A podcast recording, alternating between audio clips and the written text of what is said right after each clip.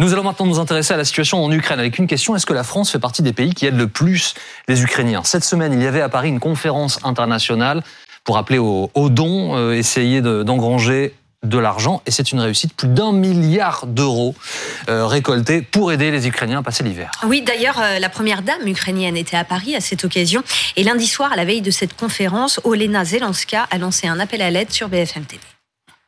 Nous savons que nous avons des amis euh, et nous savons qu'ils sont, euh, qui nous soutiennent. Lorsque vous êtes seul, vous ne pouvez pas gagner. On ne peut gagner qu'ensemble. C'est pour ça que je demande de euh, continuer d'aider.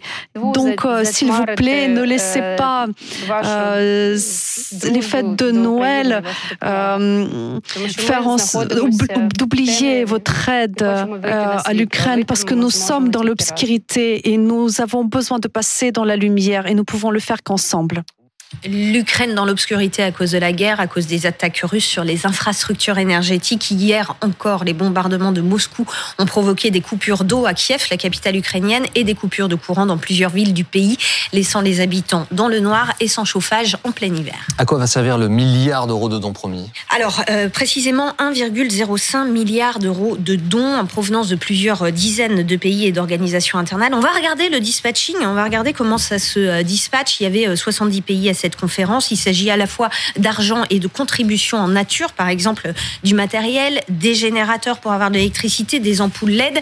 Et euh, la majorité, euh, vous le voyez, va euh, à, à l'énergie. Il y a également quelques millions pour l'alimentation, l'eau, les transports, la santé. Et puis une moitié de ce package n'est pas encore ventilé. Un milliard d'euros d'aide promise à l'Ukraine. Il faut aussi replacer ce chiffre dans le contexte. Hein. Selon la Banque mondiale, le coût de la guerre depuis le début depuis son déclenchement. C'est 330 milliards d'euros, un montant qui euh, devrait encore être revu à la hausse au début de l'année 2023. Et quelle est la part de la France sur ce milliard? Sur ce milliard d'euros, la contribution de la France, c'est 125 millions, donc environ euh, un dixième. Et sur ces 125 millions d'euros, il y a 76,5 euh, millions d'argent frais, de nouveaux engagements pour aider les Ukrainiens à accéder à l'énergie, à l'électricité, à accéder à l'eau, à l'aide alimentaire, aux infrastructures de santé, au transport et également pour euh, des actions de déminage.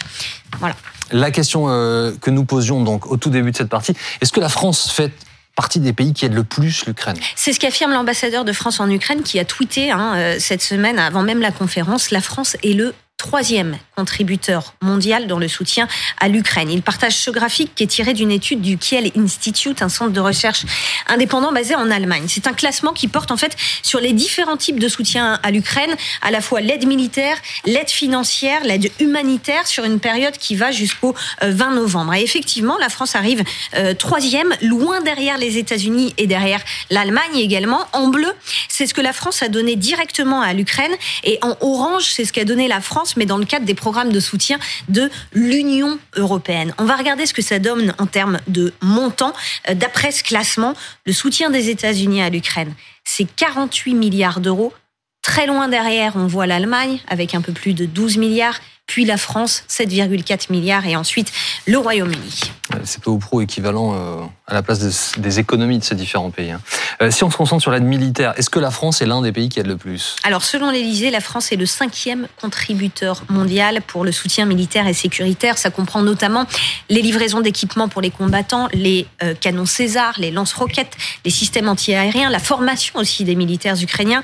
Le service communication de l'Élysée m'a expliqué que c'était une estimation. Hein. Nous estimons euh, qu'avec notre aide, notre fonds spécial, nos formations, notre contribution à la facilité européenne de paix, nous estimons nous placer au cinquième rang des contributeurs mondiaux. Le Kiel Institute, lui, place la France en dixième position.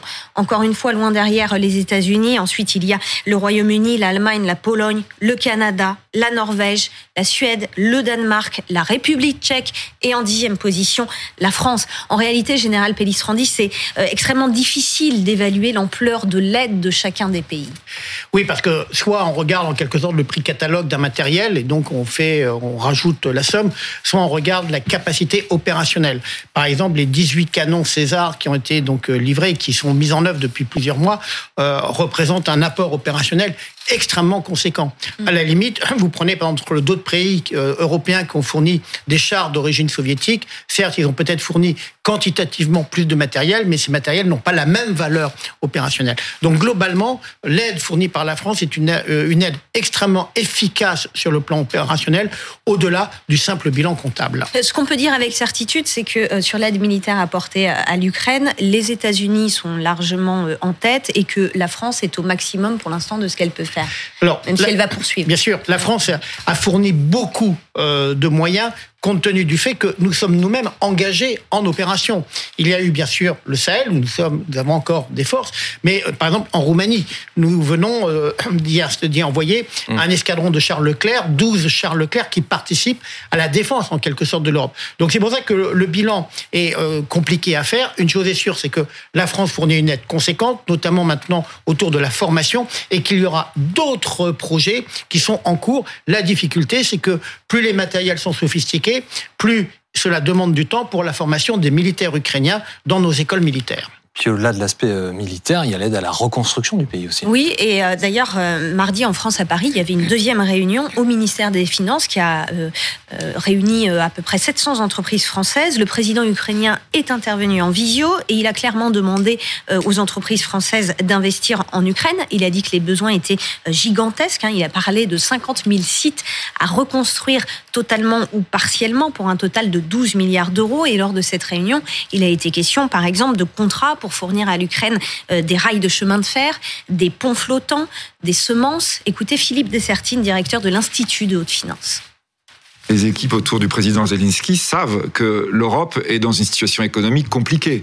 Que quand on va faire des efforts, là, la population européenne qui nous regarde pourrait dire mais ah, c'est quand même énorme. Est-ce que vraiment c'est la priorité Il y a des gens pauvres en France, etc. Là, le message qui fait passer, c'est en disant attention, c'est pas de l'argent perdu. Vous allez avoir, il y a énormément d'entreprises ukrainiennes ruinées. Par conséquent, on fera appel à vos entreprises.